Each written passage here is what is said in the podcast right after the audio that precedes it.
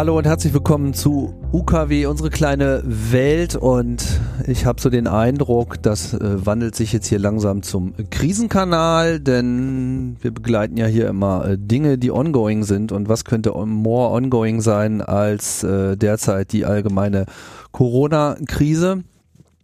Und ähm, ja, heute äh, gibt's mal einen äh, Bericht von der äh, Front, zumindest von einer äh, Front und begrüßt zunächst einmal die Sophie. Hallo. Hallo. Wir sind natürlich hier aus der Ferne äh, zusammengeschaltet und ich glaube, ganz Deutschland lernt gerade eine ganze Menge über Audio-Setups, Headsets und all diese Geschichten. da wird sich eine Menge verbessern. Ja. Ähm, Sophie, du bist äh, Teil des CERT. Ähm, das wollen wir jetzt gleich mal kurz äh, erklären, aber vielleicht sagst du erstmal selber kurz noch was äh, zu dir, was du so machst und warum du jetzt hier in dieser Rolle bist. Ja, ich bin Sophie, 24 Jahre. Ich betreue tagsüber Server in Data Center und nachts kümmere ich mich um den Katastrophenschutz hier im Land. Ich bin ähm, seit mehreren Jahren Teil des CERTs, das ist ähm, das Chaos Emergency Response Team, die Sanitäts- und Brandschutztruppe vom Chaos Computer Club, die auf den ganzen größeren und kleineren Events den Brandschutz und die erste Hilfe auf den Events sicherstellt und immer für euch da ist. Genau, und das äh, sollte man vielleicht erstmal so erläutern. Das ZERT ist ja äh, wirklich eine spezielle äh, Geschichte. Also für die Leute, die jetzt sozusagen hier unser Umfeld, was uns beiden ja sehr bekannt ist, äh, so nicht kennen, der CCC, der Chaos Computer Club, macht seit langer, langer Zeit große Veranstaltungen, die mittlerweile schon sehr groß sind. Der Kongress ähm, empfängt Ende des Jahres 18.000 Leute. Äh, auch die Outdoor-Veranstaltungen sind mit äh, 5.000, 6.000 Leuten auch nicht gerade klein. Und es hat sich ohnehin ja dort so eine Kultur durchgesetzt mit wir machen alles selber. Das be bezieht sich natürlich auf die ganze Organisationsplanung und Durchführung, aber dann eben auch in allen Bereichen Aufbau, Technik, Netzwerk natürlich, ganze äh, Computerkram. Aber irgendwann ähm, kam dann aus diesem Umfeld der Leute, die ohnehin in so Sani als Sanitäter arbeiten, im Rettungsdienst, in Krankenhäusern arbeiten, aber eben auch im äh, Bereich der Feuerwehr und Funker auch, äh, hat sich so eine Gruppe gefunden, die sich dann eben als das Chaos Emergency Response Team zusammengefunden hat. Und das gibt's mittlerweile schon sehr lange. Ich glaube, 97 ist das alles gestartet. Genau, 97 hat Sunnyfox angefangen und seit dem 18C3 haben wir uns dann das CERT genannt. Genau, also 18C3 ist der 18. Chaos Communication Kongress. Mittlerweile sind wir beim äh, 35. angekommen, nee, beim 36. schon angekommen. 36, genau. genau. Also das Ganze hat so eine gewisse Tradition. Wie groß äh, ist diese Community mittlerweile? Also wir haben um die 140 Helfer, in der, im, im Kern drin und wir werden natürlich auf den großen Events immer wieder unterstützt durch viele andere freiwillige Engel, die uns da tatkräftig unter die Arme greifen. Also die Freiwilligen äh, auf dem Kongress werden Engel genannt, ne? Mhm. Genau. Und das setzt sich quasi aus, aus allen Bereichen zusammen. Ja, also wir haben Ärztinnen und Ärzte, Pflegekräfte, wir haben Feuerwehrleute, Wasserrettung, Bergwacht, THW, im Prinzip den gesamten deutschen und nicht nur deutsch, europaweiten Katastrophenschutz ist bei uns vertreten und das Gesundheitswesen auch. Mhm. In welcher Form ist das Gesundheitswesen da vertreten? Ja, wir haben Ärzte von Unfallchirurgen über Zahnärzte, die wir auch zu den Events mitbringen. Ähm, wir haben Intensivpflegekräfte, wir haben normale Pflegekräfte, die auch dabei sind. Wir haben Rettungssanitäter, Notfallsanitäter. Ähm, wir bilden im Prinzip einmal einen kompletten Querschnitt durch die ganzen Rettungs- und Gesundheitseinheiten. Mhm. Und 100, diese 140 Leute sind sozusagen mehr so eine Kerntruppe, die, die immer dabei ist und die aber auch außerhalb der Events in irgendeiner Form zusammenhängt. Genau, wir haben einen großen äh, Streamer-Channel, wo im Prinzip fast alle Helferinnen und Helfer mittlerweile vernetzt sind. Mhm. Und ähm, wir schreiben uns da im Prinzip über die Events darüber hinaus einfach Informationen zusammen, die wir einfach sammeln. Das ist auch ein ganz normales Socializing, wie man einfach in einer größeren Community immer wieder hat. Und ähm, wir haben jetzt einfach gemerkt, so, dass wir auch sehr viel Informationen darüber sammeln können, dadurch, dass wir ja so groß sind und auch so breit in der Fläche gestreut sind. Das ist eigentlich ist, ist meine Einschätzung richtig, dass das, dass das eigentlich was Einmaliges ist, dass, dass sozusagen in diesen Kreisen so eine überspannende Community da entstanden ist über die Jahre? Ja, also mir ist noch keine andere Community untergekommen und ähm, ja, ich glaube, wir sind tatsächlich einmalig. Mhm.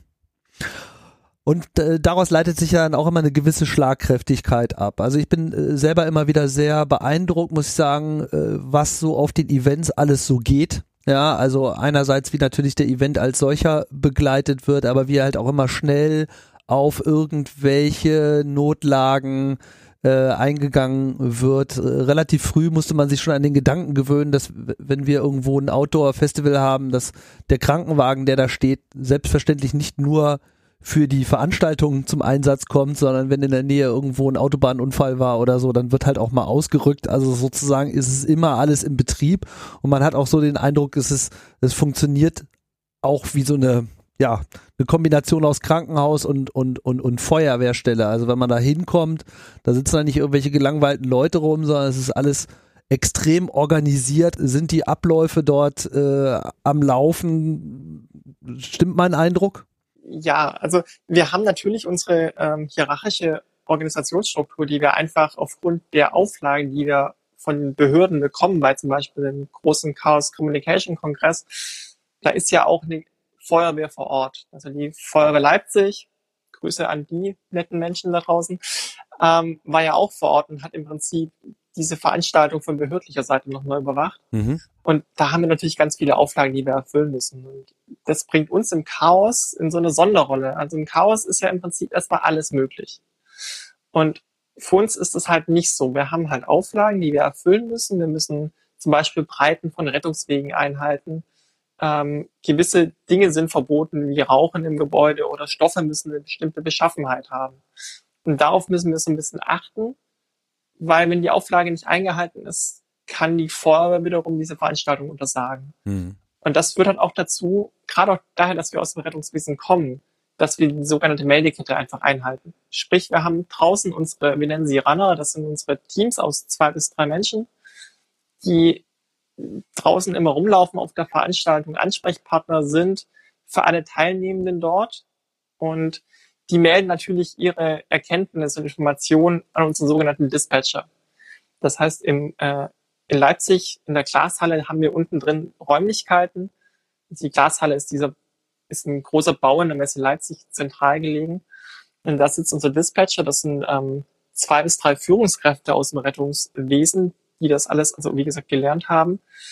Und die sammeln die Informationen und die weisen nach Aufgaben zu. Wir haben zum Beispiel auf dem Kongress die Notrufnummer 112 belegt und die landet dort bei uns im Dispatcher. Der nimmt dann den Anruf an und fragt dann ab, was ist denn passiert. Und wenn es zum Beispiel jetzt ein medizinischer Notfall ist, dann schickt er halt ein Team aus Sanitätern zu diesem Notfallort hin. Und wenn es jetzt irgendwas Technisches ist, wie ein Brand oder ähm, irgendwie ein Kabel, das lose von der Decke hängt, dann kommt unser sogenannter Technical Runner zum Einsatz. Das sind meistens Feuerwehrleute oder THW-Helfer, Brandschutzhelfer, die dann sich um die eher technischen Belange kümmern. Und das Ganze natürlich äh, 24 Stunden am Tag rund um die Uhr, genau. immer mit äh, Schichtensystemen etc. Also das Ganze ist extrem äh, organisiert und ähm, macht aber auch Spaß. Also es ist sozusagen, man hat ja manchmal das Gefühl, man, man über überlastet dann äh, die Leute, die da im äh, ZERT aktiv sind. Aber äh, ich habe auch oft so den Eindruck, dass viele da auch so einen ganz speziellen Fun draus ziehen.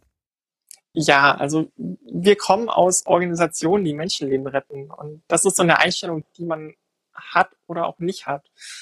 Und für uns ist das nicht Arbeit, das ist ähm, Dienst an den anderen an, auf diesem Kongress. Und wir haben halt was gelernt, um Menschenleben zu schützen, sei es durch medizinische oder technische Maßnahmen.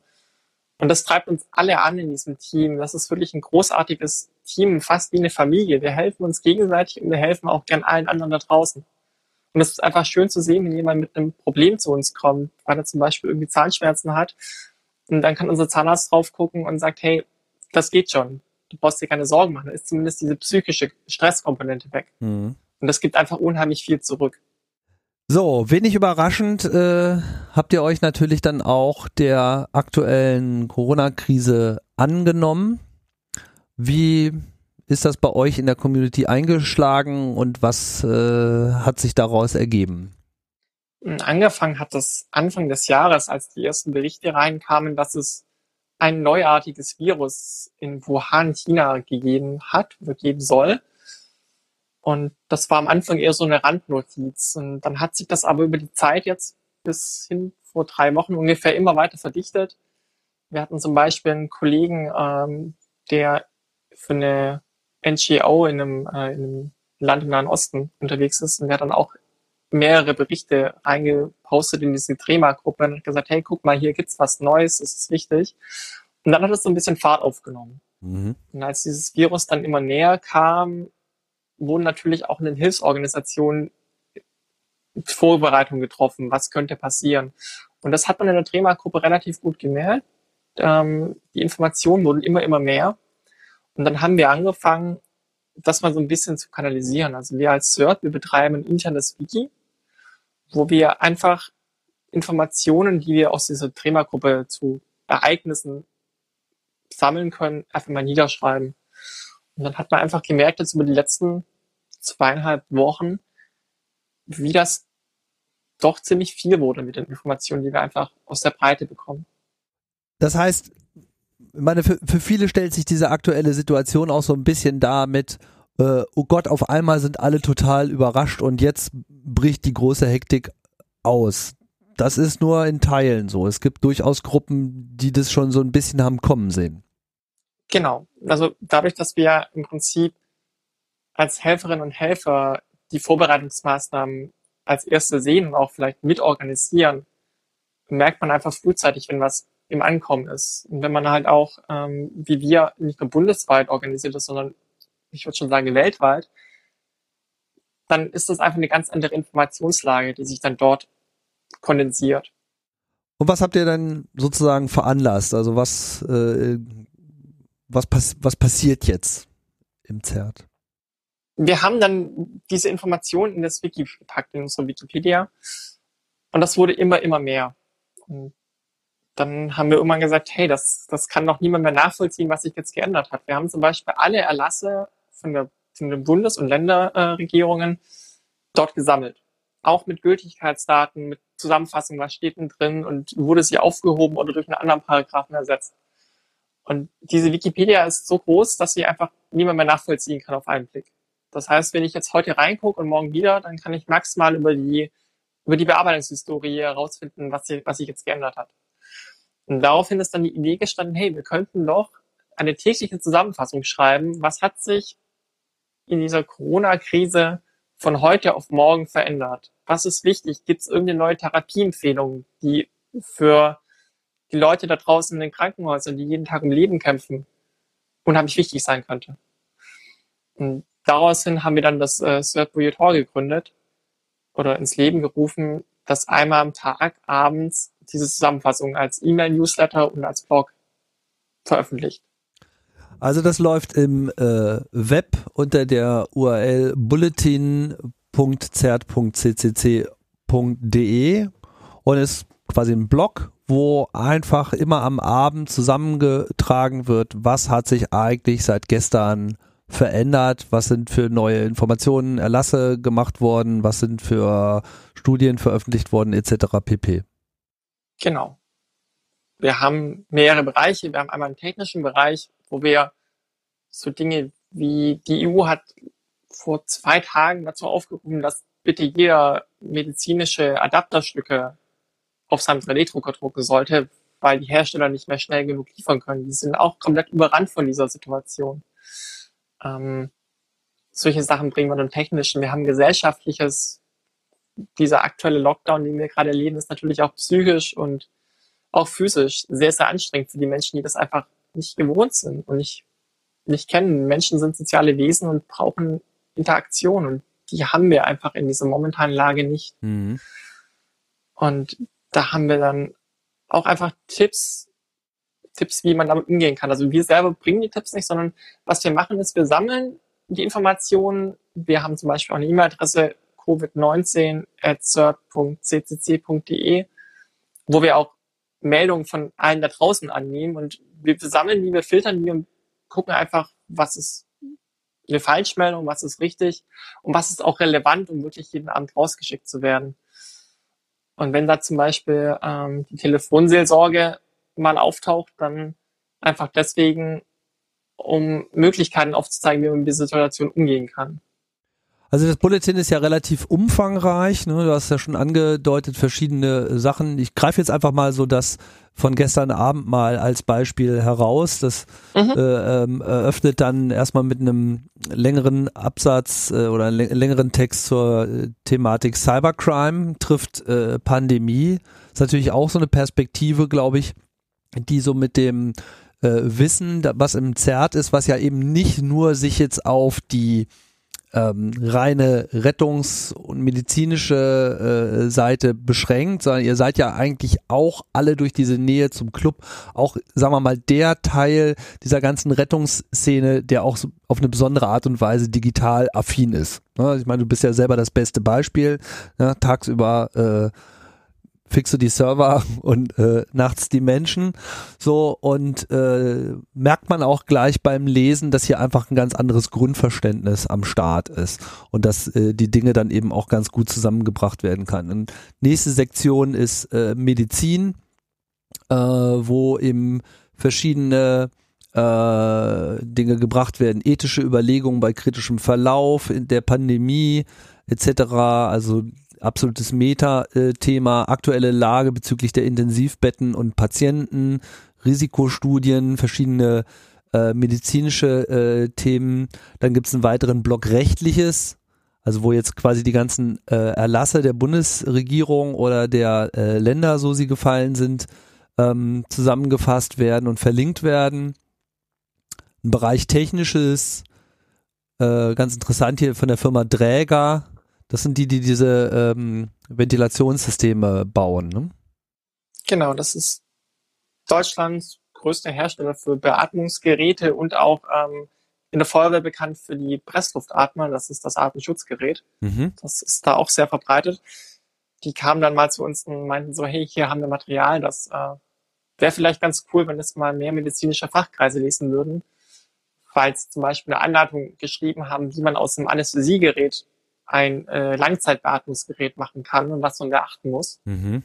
Ähm, das haben wir natürlich dann auch veröffentlicht, weil es einfach wichtig ist, dass wir jetzt Beatmungsplätze schaffen können in dieser aktuellen Situation. Also Covid-19 wird hauptsächlich ähm, durch die Beatmung kuriert. Ähm, die brauchen nicht viel anderes. Die brauchen einfach 16 Stunden am Tag Beatmung in Bauchlage und weitere 8 Stunden in Rückenlage. Mhm. Und dann wird das schon. Das ist die Therapie, die am meisten hilft momentan, weil wir einfach kein Medikament haben und keine Impfung. Mhm. Weil die Leute, also wenn die Krankheit voll ausbricht, ist halt die Lunge äh, quasi geschwächt, genau. weil unter Attacke und die Beatmungsgeräte helfen einem beim Atmen, so dass man dann diese Phase, bis das Immunsystem irgendwann wieder Herr der Sache geworden ist, äh, überleben kann, weil man ansonsten unter Umständen nicht genug Kraft hat, das selber durchzuführen. Genau.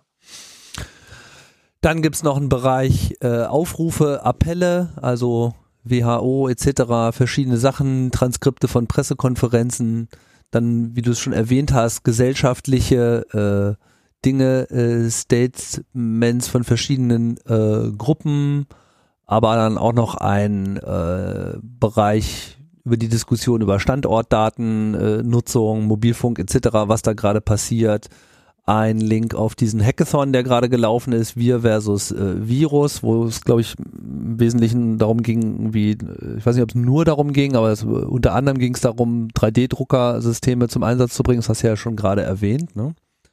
Ja, es ging auch, es ging prinzipiell darum, wie man technische Lösungen finden kann, die der Gesellschaft und auch den medizinischen Kräften die Arbeit erleichtern kann. Mhm. Es wurde zum Beispiel jetzt eine App ins Leben gerufen, das ist so eine Art Nina für ähm, medizinische Kräfte. Nina ist das äh, Bevölkerungswarnsystem des Bundes. Mhm. Das ist eine App, die kann sich jeder aufs Telefon installieren und bekommt dann einfach in Katastrophenlagen oder bei Hochwasser eine Meldung mit Handlungsempfehlungen auf sein Handy geschickt. Und ähm, das wurde jetzt im Prinzip so ein bisschen das Prinzip abgewandelt für Medizinerinnen und Mediziner, wo halt einfach Informationen vom Robert Koch Institut, das ist die oberste deutsche Behörde zur Seuchenbekämpfung, ähm, angezeigt werden sollen. Ja, gerade das Sammeln von Informationen scheint ja gerade ein echtes Problem zu sein, nicht? Also die Aktualisierung der Fallzahlen etc. Äh, läuft teilweise noch über Fax und Telefon und es äh, findet nicht zu einheitlichen Zeiten äh, statt etc. Da gibt es, glaube ich, eine ganze Menge Dinge, die verbessert werden können. Betrifft sicherlich nicht nur den Bereich, sondern ich glaube, derzeit merken gerade alle mal, dass sozusagen unser zögerlicher Umgang mit Digitalisierung uns jetzt auch teilweise ganz schön auf die Füße fällt, ne? Schulen etc. Wir haben halt auch in Deutschland ein föderales System. Ähm, das Robert-Koch-Institut sitzt ganz oben und die Gesundheitsämter sitzen in der Meldekette ganz unten und der Katastrophenschutz hat immer was mit Meldekette zu tun. Das heißt, es gibt immer einen Vorgesetzten, der entscheidet. Und so ein lokales Gesundheitsamt sitzt in dem Ort. Und das sammelt die Informationen über die Fälle, die infizierten Fälle in dem Ort und gibt die an die nächsthöhere Ebene weiter. Das ist dann meistens der Kreis. Und der Kreis gibt es weiter ins Land. Und das Land sammelt das dann wieder und gibt es dann einmal täglich weiter ans, ans Bund. Äh, und der Bund ist halt in dem Fall das Robert-Koch-Institut. Das heißt, bis so eine Infektion von einem Ort beim Robert-Koch-Institut stattfindet, sind dann sind sehr viele, im Technischen würde man sagen, Proxys dazwischen. Sprich, die sammeln und geben weiter. Und das führt natürlich zu, zu äh, Verzögerungen. Wir haben da vor zwei Tagen ähm, ähm, am 20.03. haben wir das Dashboard von der Berliner Morgenpost verlinkt. Die greifen per, per Skript, das ist im Prinzip ein kleines Computerprogramm, auf die Daten von den lokalen Gesundheitsbehörden zu und sammeln die quasi direkt. Die sind damit ein bisschen näher an der tatsächlichen Infektionszahl daran. Also da sind auf jeden Fall nicht nur Lösungen nötig, sondern es sind vor allem auch viele Lösungen schon am Start. Und äh, um darüber einen Überblick zu bekommen, soll äh, unter anderem eben auch das Bulletin beitragen.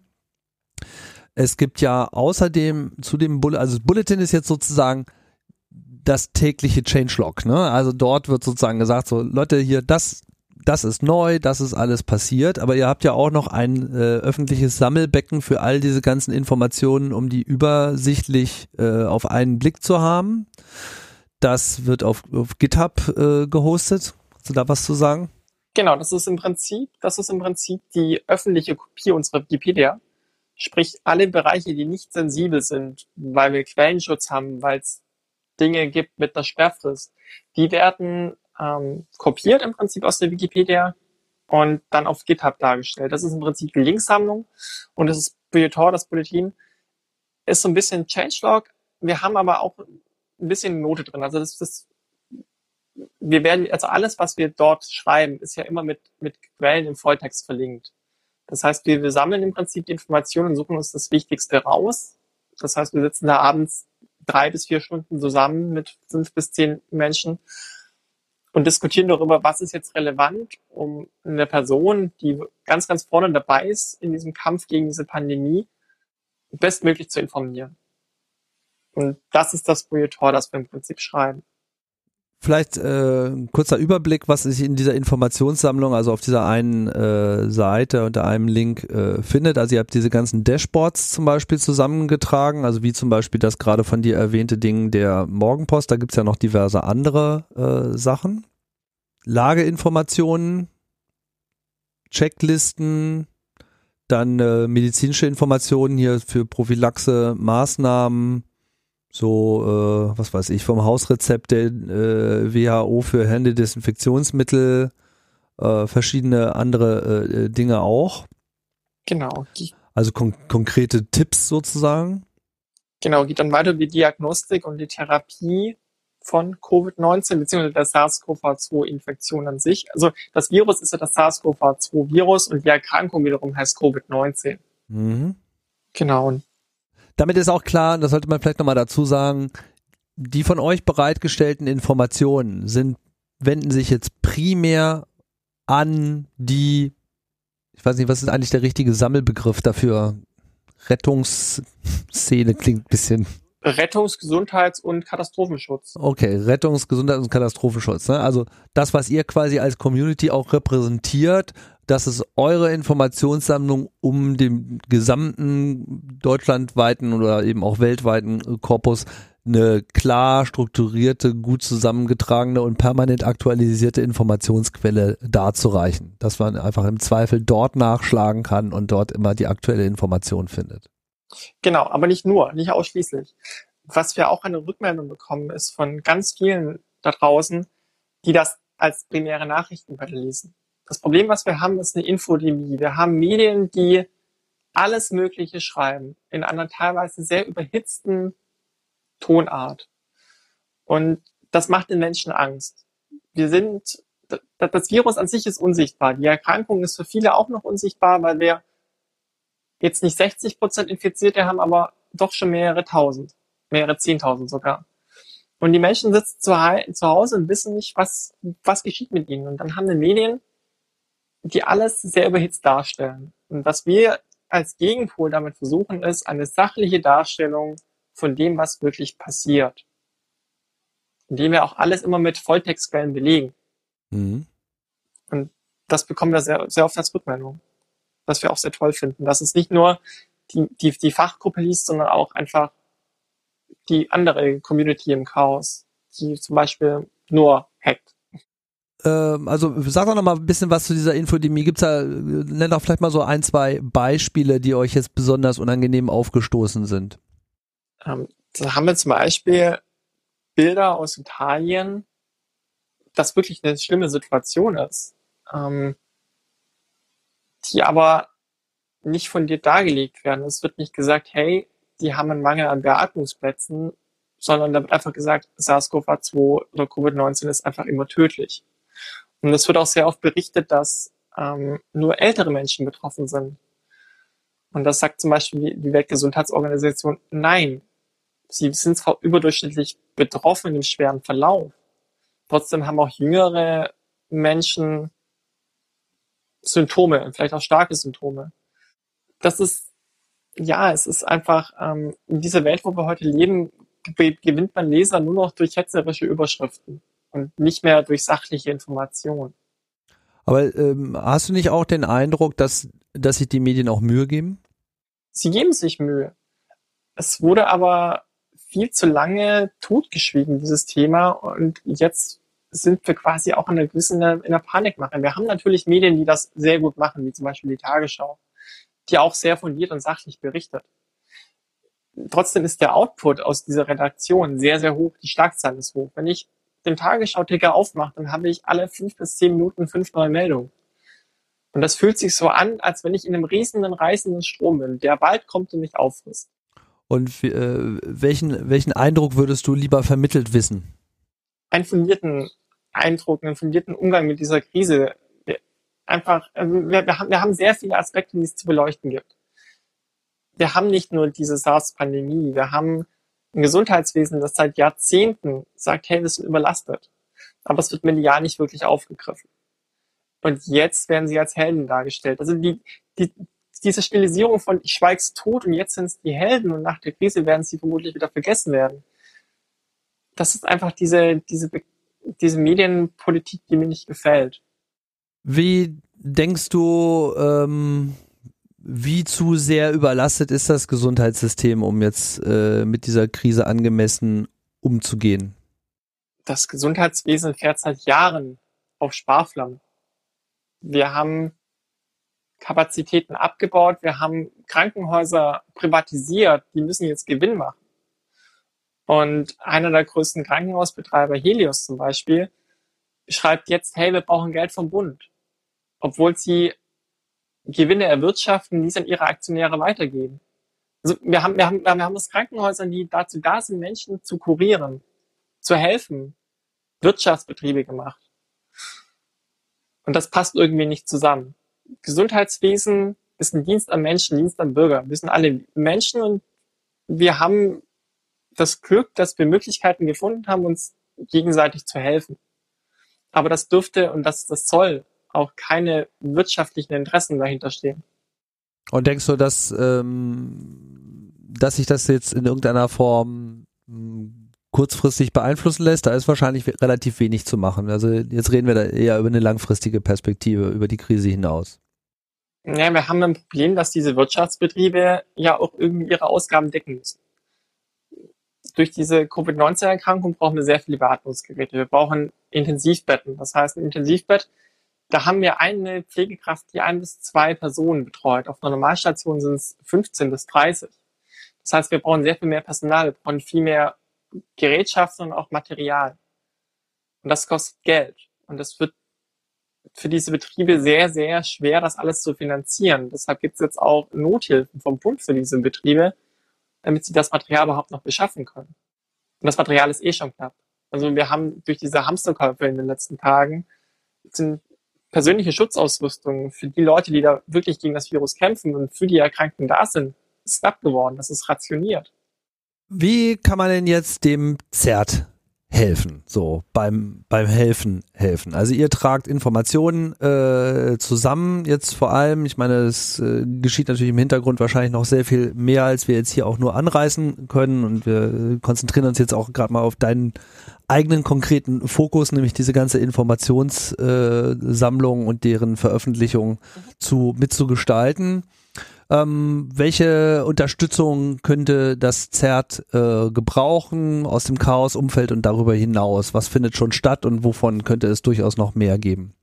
Also, ihr würdet uns unheimlich helfen, wenn ihr uns Informationen schickt, die ihr für wichtig haltet. Und ganz, ganz toll wäre es, wenn ihr diese Informationen vorher schon ein bisschen prüft und auch dazu schreibt, wie ihr es geprüft habt und was dieser Artikel, den ihr uns da schickt, aussagt. Dafür haben wir diese E-Mail-Adresse, die haben wir auch immer auf dem Blog unten in jedem Artikel drinstehen, wo ihr uns die Informationen schicken könnt. Gleichzeitig freuen wir uns natürlich auch, wenn ihr unsere Mailingliste abonniert oder unseren Blog regelmäßig liest. Das ist einfach ein großes Dankeschön für unsere Arbeit. Das motiviert uns. Wir sind ja auch schon einige dabei, ne? Also geht ganz gut weg. Ja, also wir haben 700 Leute auf dem Newsletter, die uns jeden Tag lesen und 1300, die unseren Blog jeden Tag freiwillig lesen. Ist der Newsletter und das Bulletin dasselbe oder ist das nochmal was anderes? Das ist dasselbe. Wir haben einfach mehrere M Möglichkeiten geschaffen, wie man das abonnieren kann. Die Mailingliste ist meistens so eine halbe Stunde früher, mhm. weil wir den Blog natürlich erstmal formatieren müssen in das richtige Format, dass es publiziert werden kann. Mhm.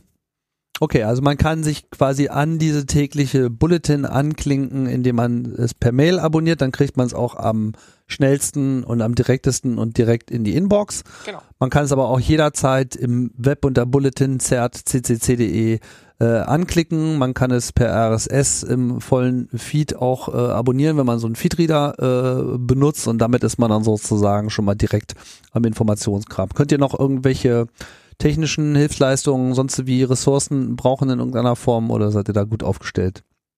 Wir sind momentan gut aufgestellt. Wir haben ja seit Jahren auch ein eigenes ähm, Cluster, wo unsere Infrastruktur drauf läuft. Das reicht momentan noch aus. Und wenn wir wirklich mal an die Grenzen kommen, werden wir es, glaube ich, einfach reinschreiben und freuen uns dann über technische Unterstützung aus dem Club-Umfeld.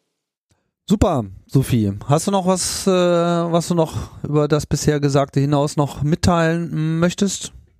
Bleibt zu Hause, schützt eure Mitmenschen und danke an das großartige Team, das jeden Abend diese Leistung vollbringt. Okay, dem schließe ich mich natürlich an. Ich sag äh, vielen Dank. Vielleicht äh, finden wir äh, zwischendurch auch nochmal äh, die Zeit auf die Nachrichten als solche äh, einzugehen, so, so du die Zeit dafür findest. Ja, vielen Dank, Sophie, und vielen Dank fürs äh, Zuhören hier bei UKW. Bald geht's wieder weiter. Ich sage Tschüss und bis bald.